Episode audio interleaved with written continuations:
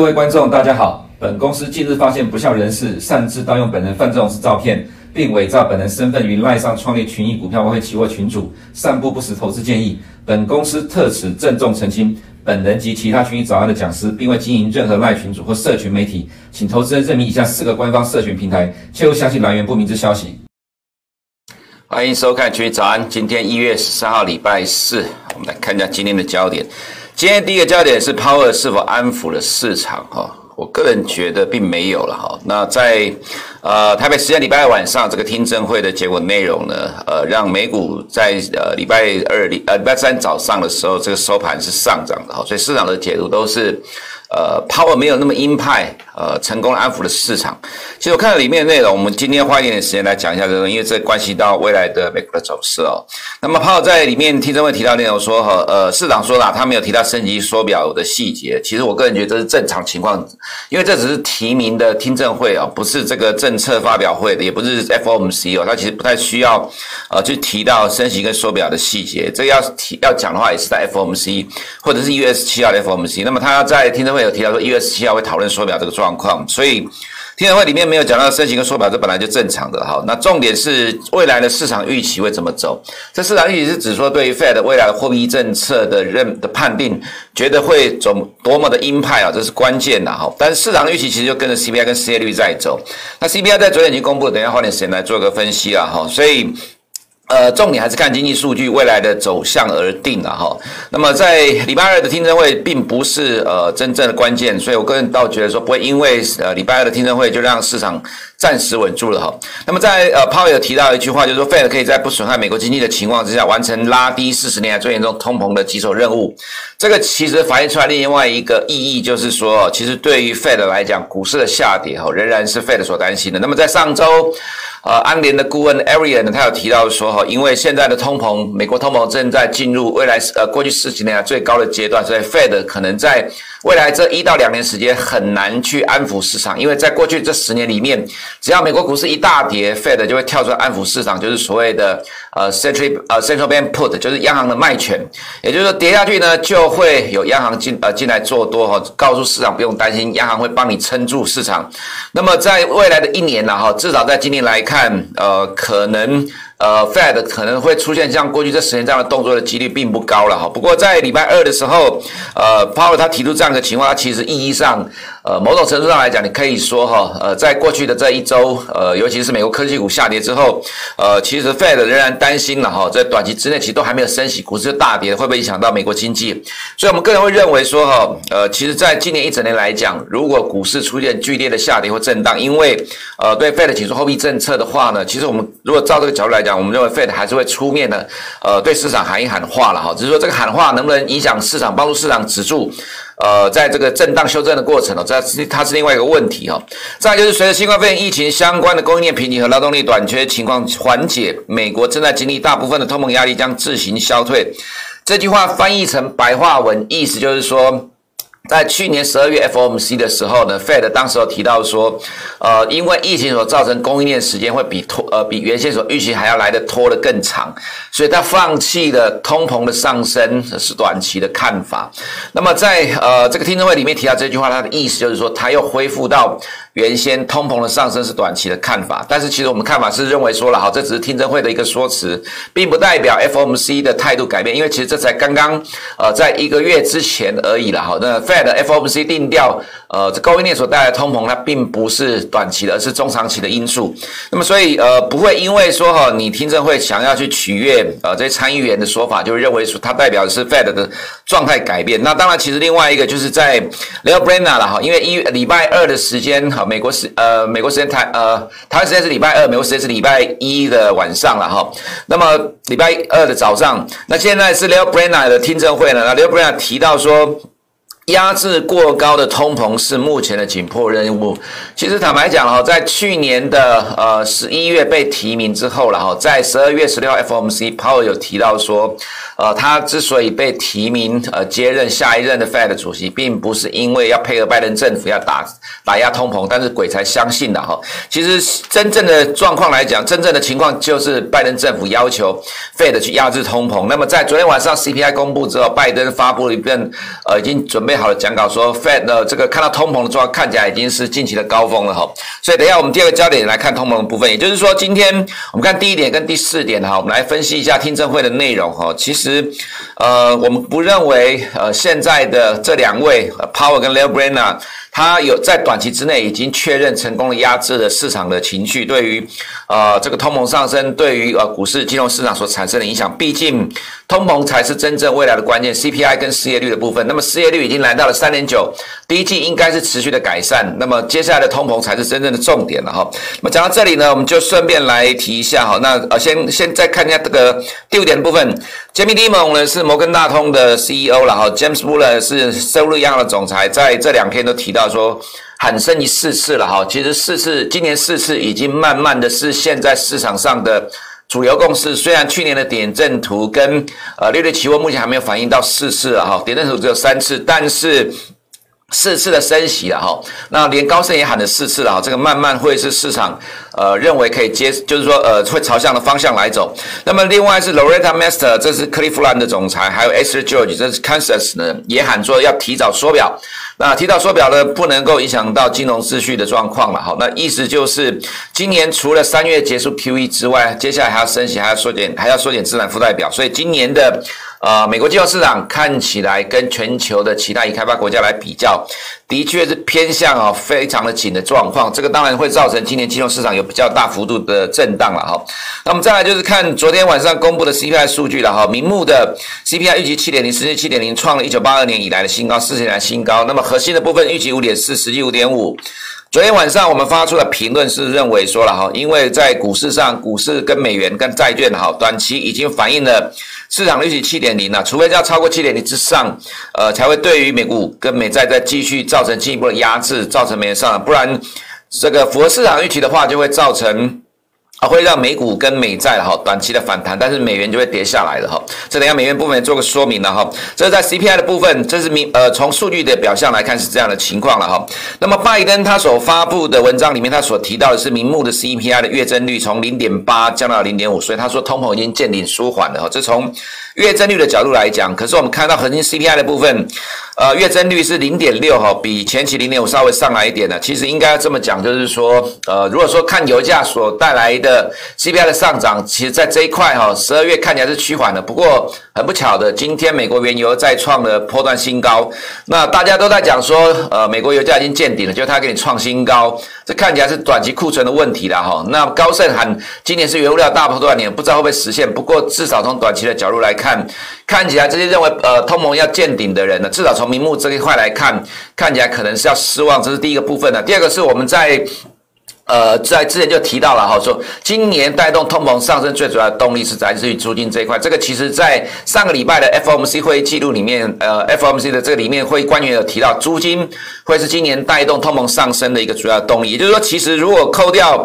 呃这个结构的部分来看呢，哈，我们看上面的话，呃，最后边是年增率了哈，那上面是服呃食物跟能源，下面是核心的部分了哈。那我们看到呃这一波涨幅最大的就是中午车，这个其实从今年四月以来一直都是。由中古车来带动核心的通膨上涨，最主要的关键。那么到了呃下半年来看呢，哈，我们可以看到租金的这一块年增率来到了四点一哈。那呃这这是美国中古车的价格，如果从年增率来看是四六点六，这持续的创新高。所以这个状况呢，它反映出来就是美国的汽车供应还是一个短缺的问题，受到晶片的影响。这个可能在今年上半年都是维持这样的情况，但年增率会稍微的缩小，因为去年下半年的基情变高的关系。所以今年的上半年呢，哈，会变成是由核心 CPI。这一块来推升美国的物价持续的往上走高了，这可能是跟大家所想的不太一样。如果纯粹要从呃我这 YY 的角度来讲的话了哈，的确看起来哈，这个十二月是到了十七个 percent，那么这个是呃 Bloomberg 市场的经济学家预估的数据，在第一季的话超过六个 percent，明年呃今年第一季超过六 percent，第二季大概接近五 percent，第三季接近四个 percent，第四季的话接。近三 percent，如果照这个情况来讲，今年全年的呃 PCE 或者是呃 CPI 或者是 PCE 来讲，至少都在四 percent 之上了哈。那么 Fed 的预期是二点七，所以基本上是未来 Fed 的目标还是要去往上修正。当然你要看绝呃这样的一个单一数值来讲，高峰就是在今年的上半年，不过也因为至少到明年二零二三年哈，才会把通膨呃压到接近两个 percent，所以今年势必呃 Fed 要快速的结束货币政策。其实要从这个角度来看，而且当然现在还有变数就是呃第一个是租金的部分，第二个是油价到底能不能下来了哈。那么所以所以说哈呃从这样的一个状况来看，我们认为呃在金呃接下来的金融市场，尤其在美股这一块来讲，还是会持续的震荡哈，这免不了很难说在呃这个地呃。昨天晚上公布的 CPI 数据公布之后呢，会对于现在的金融市场未来走势产生了定锚的效果。意思就是说，所有的利空都已经反映了，其实看起来还是要边走边看的。未来的经济数据仍然会影响到未来的金融市场的走势哈。那么再来就是呃重点的数据啦，因为这是明天晚上哈，明天晚上要公布十二月的零售销售的月增率的哈，预期是负零点一，前期是零点三。那这个部分的话。十二月稍微下的话是正常的，因为碰到欧米康的关系，又碰到过年，本来过年是呃这个销售会大幅度的成长，不过因为欧米康的关系的哈，所以预市场预期稍微降了零点一，这其实还好，都在历史的高点附近。那么再来另外的重点呢，哦，就是在明天晚上盘前哈，八点跟九点，West Fargo 跟 JP Morgan 在八点，Citi 在九点哈，要公布财报。为什么会突然讲这个部分呢？呃，照正常情况来讲了哈，其实过去。呃，财报大家都有乐观的预期，不过今天凌晨哈，高盛重挫了三个 percent，主要原因是因为有另外一家银行叫 Jeffrey Financial 呢，它重挫，股价是重挫，因为它固定收益交易衰退五十 percent，造成整个交易部门的这个营收衰退了二十八 percent。那在市场上哈，固定交易比重最高的就是高盛跟 Morgan Stanley，所以高盛跌了三个 percent 多，Morgan Stanley 跌了两个 percent 多了哈。那今天晚上的呃，明天晚上的。呃，美股尤其是在道琼这一块，会不会受到银行股的财报影响啊？其实是需要去担心的。这是为什么在今天凌晨的美股虽然收盘是小涨了，不过呃，这也并不代表说在前几天呃各个指数碰到的低点的均线支撑反弹之后，就代表这一波的修正暂时告一个段落。其实看起来。还有财报的影响了哈，这个是在盘面上，我们认为等下在呃股市部分会做个说明哈。那么再来就是电力的供应中断、出口税的上调、美元下跌啊，造成今天的基本技术大涨。这个还有另外，大原油也上涨了哈，这也是未来通膨的新的变数。在今天凌晨 WSD 的报告呢，等下会提到哈。那么在第十点，憧憬中国进一步的宽松货币政策，港股反弹，但是 A 股还是偏弱。其实港股市场解读是这个啦，但是我们个人觉得并不是啦，主要还是腾讯的回购。那等一下在港股。部分做说明啊，今天台积电法说，台积电在过去两天呢，撑住了加权指数，当然还有金融股的帮助了哈。但是在这几天 OTC 跌翻了，台股的部分我们会做个说明哈。来，我们看一下图的部分。CPI 的话呢，刚刚有提到了，其实我们认为纯粹从单季或单月数据来讲，很有可能明年的一月或二月了哈。明年一月或二月 CPI 还有再去往上冲高的空间，但是在往短期往上冲高空间是有限的哈。那看起来就是慢慢的呃这个月增就年增率逐步的降低，但这个降低的幅度会很慢，可能就是在呃六个 percent 徘徊一阵子，五个 percent 徘徊一阵子。那它不会说快速的往下掉，因为租金在往上走。当然新的变数就是油价在现在又来到了波段的新高，基本基础在又在往上走了哈，所以年增率是不是这里就已经是高点了？其实短线上来讲未必了哈，所以金融市场的反应，呃，当然是边走边看，看着数据在做修正，看着市场的变化在做修正的哈。那么再来，我们就看到呃 CPI 的部分，昨天中国公布的 PPI 跟 CPI 看起来是掉下来，所以市场会认为说，呃，全球的 CPI 是不是已经到顶了？不过你可以看到昨天晚上公布的数据，美国 CPI 在创新高，那也就是说，其实中国的 PPI 如果未来继续往下掉，会不会带动美国的 P 呃 CPI 往下掉呢？其实现在来看，从今年上半年是美国自己内部的因素，尤其是服务业这一块带来的上涨的力呃压力比较大，所以我们不认为说了哈。呃，接下来的 CPI 会受到中国的 PPI 有一大幅度的掉下来这样的一个状况，顶多就是高档狭幅的震荡哈。那么再来看到。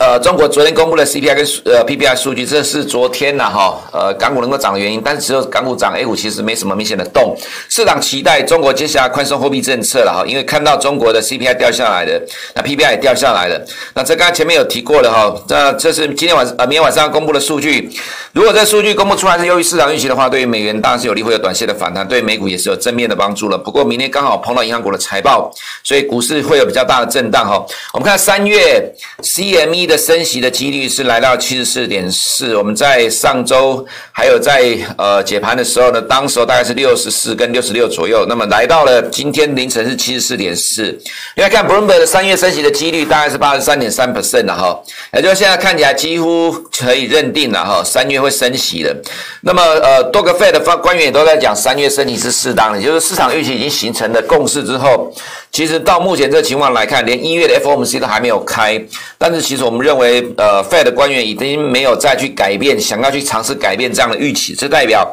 基本上三月是会升息的哈。那么如果说从利率期货的角度来讲，今年至少会升息三次，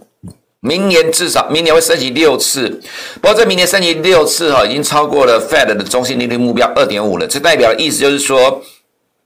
呃，这样的一个升息预期应该已经到了一个短期的高点，甚至中长期的高点啊。在未来升息预期这个角度来看，那么我们看美国的两期公债殖率今天继续涨了四点三个 percent 哈，目前是反映。今年要接近三次，三次的话会来到一个 percent，那其实还有继续往上推的空间了哈。但是十年公债殖利率呢，短线上是震荡了哈，来到一点八之后就拉回了。那虽然市场预期很快会看到两个 percent 了哈，不过呃，就像刚刚所提到的，是呃美国的 Fed 中性利率是二点五 percent，原先 Fed 认为是在二零二四年之后。更长期，但二零二五年才会看到。不过市场已经提前认为，在二零二三年就会达到利率正常化，超过二点五的目标。那么以十年公债殖利率角度来讲，虽然市场预期很快会看到两个 percent，我个人倒觉得说这不见得啦。原因是十年公债殖利率呢领先。Fed 的的动作大概最多来讲，最多我们长期观察最多是半年的时间，现在才二零二二年。那么市场都说现在还反映到二点零，其实未来这个状况啊往上走是一个必然的方向，但是会走得非常的缓慢。那十年公债殖率在最近这几天呢开始在震荡，就造成了美元的跌下来。不过美元这个走势了哈，来到了今天凌晨这个地方呢，刚好是六月以来上升趋势线，正常情况会有多头抵抗。不过，这也反映另外一个问题啊，就是高盛的看法形成主流。这个意思是什么了哈？呃，美元从今年去年一月五号，呃，这个民主党拿下两席乔治亚州的参议员，我们当时候认为说它是美元的低点，之后呢涨了大概一年的时间。那么我们原我们的看法是认为说了哈，因为通膨预期仍然很强，未来升还有多次的升息，美国的十年公债殖率还有持续的上涨，这会推升了美元继续往上走。不过在这一次的听证会之前呢哈，其实市场的看法有些投这银行的意思是说，呃，买在谣言，卖在事实，意思就是。市场的预期已经非常的强烈了哈，所以强烈是指说今年要三次，明年有那么多次的升息情况之下，美元已经反映了大部分的呃这样的一个升息预期了。那我们其实在上周的看呃会议里面提到说了哈，如果说未来的十年公债殖利率继续往上涨，那美元涨不动的话，那就会形成了一个中期的头部。但其实状况还没有发生。那么以今天这个走势来讲的话，它其实反映的就是高盛的看法形成的主流。未来只有十年公债殖利率继续的上涨，才能够推升美元。所以在现在来讲，来到了这个长期的上升趋势线，这里会短期的出现多头抵抗。不过接下来要继续往上推，只能关注美国十年公债殖率。如果十年公债殖率往上走，它顶多只有短期反弹的话，那么它的未来走势了哈，会像。二零一五到二零一六那样一个状况，变成一整年长期的区间震荡，去等待未来的升息的动作，就每一次的升息去验证推升的力道到底强不强了哈。现在短期来讲，短期的头部已经形成了，那么未来就只能靠十年公债殖利率再把它带进反弹，不然就是在这个趋势线之上的一个暂时的震荡哈。那么欧元的话就会有短期的反弹，但是因为欧元是一个偏宽松的货币政策啊，其实其实来到这里之后，加上相对于美元的走势，我们也认为再往上涨空间有限。的哈，WSD 的报告了，因为时间有限了哈，这里不花太多时间解释啊。投资人有空看我们自己看我们呃这个农产品大师的报告了哈。那么再来就是看到呃呃美国科技股跟十年公债殖率的这个走势，不，我们还是一样强调，在升级循环里面，美股都是上涨，尤其科技股走势是比较强的。不过即使是都是上涨，在这过程当中是来回不断的震荡，现在就是在震荡的过程，长期来看。我们仍然认为科技股会是升级循环中美股的主流，原因很简单呐，因为成长才能够打败通膨。那么这是在高盛、Morgan Stanley 跟 Sanford Bernstein 呢，在这几天都推出了看法，说二零二二年都看了欧洲股市了哈。高盛的第三十届全球策略会议有超过三千位客户的调查都认为，今年欧洲股市表现比较好，其实是美股。不过去年的看法，这个会议的结论是错的了哈。去年是认为亚洲会涨，结果被 A 股带下来了。那么今年状况来看，会不会再一次错呢？连高盛自己都说他也不知道了，因为毕竟客户的看法也不见得一定是对，参考就好。但是近期的确欧洲股市比较强，原因在于因为今年欧洲还要持续的宽松，呃，所以但是今去年错了很多次，就是很多券商的看法都说欧洲会涨，因为本益比低，错了很多次。今年会不对？呃，边走边看，我们还是认为，我们个人认为，其实美股还是主轴了哈。那么今天的高盛跟摩根士丹利大跌，那么所以礼拜五晚上盘前银行股的财报就很重要。另外，这是呃 w e s t Fargo 所提出来的了哈，所以接下来的财报季可能压力也不小，因为。这个是 S M P 五百企业获利超过预期了哈，在过去六季每一季都超过十，实际的获利都超过呃预期的十个 percent，但这个比重在逐渐的降低。今年要升息的情况之下，如果接下来的未来企业获利预期呢，呃没有呃让市场很惊艳的话，很有可能对股市推升的效果是比较差的哈。那么美股的部分，这是昨天呃呃这是昨天早上我们所秀的图了哈。那么这今天早上呃继续上涨，但是看起来涨幅缩小。我们认为接下来的。财报会影响美股的关键的走势。那 Apple 是美股的多头焦点哈，建议投资人高度关注这几档大型的股票。如果这几档股票能够在美股震荡的过程当中，缓步的震荡垫高的话，那其实科技股的下涨下跌空间就有限的哈。Tesla 今天涨了三点九三 percent，呃，Ford 其实我们走势认为走势还算强了，就是说电动车仍然是美股的焦点跟主轴哈。纳的部分，呃，当然大型股是由这些科技股，像比如说 Apple 带动的哈。那么在这个地方，两百天线缩小反弹了哈。那么接下来就是看财报的走势。那我们认为说这里暂时有多头抵抗之后，就开始要做横向的震荡，未来怎么走就全全对全在看。财报的发展的走势，那么回到亚洲市场的部分，昨天北水哈呃终于买超了港股五十二点九亿，算是不少。那这里面其实最主要原因是因为腾讯呐哈，因为腾讯开始做股票回购，这几天都有股票的回购。当然，过去这段时间，腾讯卖了很多的转投资，有些现金进来，所以带动了腾讯的这一波的上涨。那科技股指数了哈，到昨天呢，真的被带起来。当然也是憧憬说，昨天的 CPI 公布、PPI 公布，憧憬中国会有宽松货币政策，所以带动了科技股强烈反弹。但其实真正的关键，其实是由腾讯带动了这一波的指数的上涨了哈。那包括连恒生指数也是一样。那么昨天北水买腾讯买最多买十二点二亿的港币，美团买了十点九九亿港币。我们认为，呃，这是短期的反弹，因为毕竟还有另外一个，就是市场认为说现在是监管讯息的空窗期，所以腾讯有这样的一个利多带动了反弹。但是今天早上看到一堆的负面消息又出来了，有空再说了哈。所以我们认为这就是短期的反弹。如果你没有抓到这一波的短期反弹，那么也不用去追了，呃，看看就好了。毕竟这还是一个负面消息很多的市场了哈。那么监管状况不会改变，短期的空窗期带来的反弹其实不会维持太久。其实这一波的反弹也是一样情况，都是短期的空窗期，后面又再来一堆的监管就掉下来，再次破底了哈，所以呃不用期待太高。A 股的部分，昨天外资也买了七十亿了哈，跟北水买港股类似接近哈，我们我们认为就是短线的脆而已，毕竟这看起来有单日的大幅买超都没有办法持续的太久哈。那么在盘面上，呃创业板因为跌升的关系，呃外资要进来撒钱就是照全值股来撒，所以昨天创业板涨了二点六十 percent，原因是因为宁德时代涨了五点二八 percent 了哈，所以。外资买的大概六点二亿，是排第三名，所以带动了创业板上涨。但是贵州茅台涨幅就比较小了，涨一点三六 percent。那外资只有买了二点九三亿，因为外资撒钱就是对权值股全面的撒，所以看起来虽然雨露均沾，但是买比较多了就会涨得比较多，所以创业板涨得比较大。那呃 A 五十就只有涨一点零七个 percent。整个走势来看呢哈，其实 A 五十在整个 A 五指数里面还是偏弱势的，外资买了七十点二亿，指数才涨了一点零七 percent。茅台还是一个负面的关键，一跌就说呃消费税的问题啊。那这一波来到两百天线，这里冲破两百天线之呃之后呢，拉回来到这里，暂时守住了均线的支撑。未来怎么走，还是看消费税的问题，还有市场的气氛。所以虽然昨天 CPI 数据让市场憧憬接下来中国官方宽松货币政策，不过这个波段以来对 A 五十而言来讲了哈，其实也只有这样的效果。其实我们倒觉得不用太过期待了哈。对 A 五来讲，尤其 A 五十，尽量短线的脆会比较安全哈。那么至于在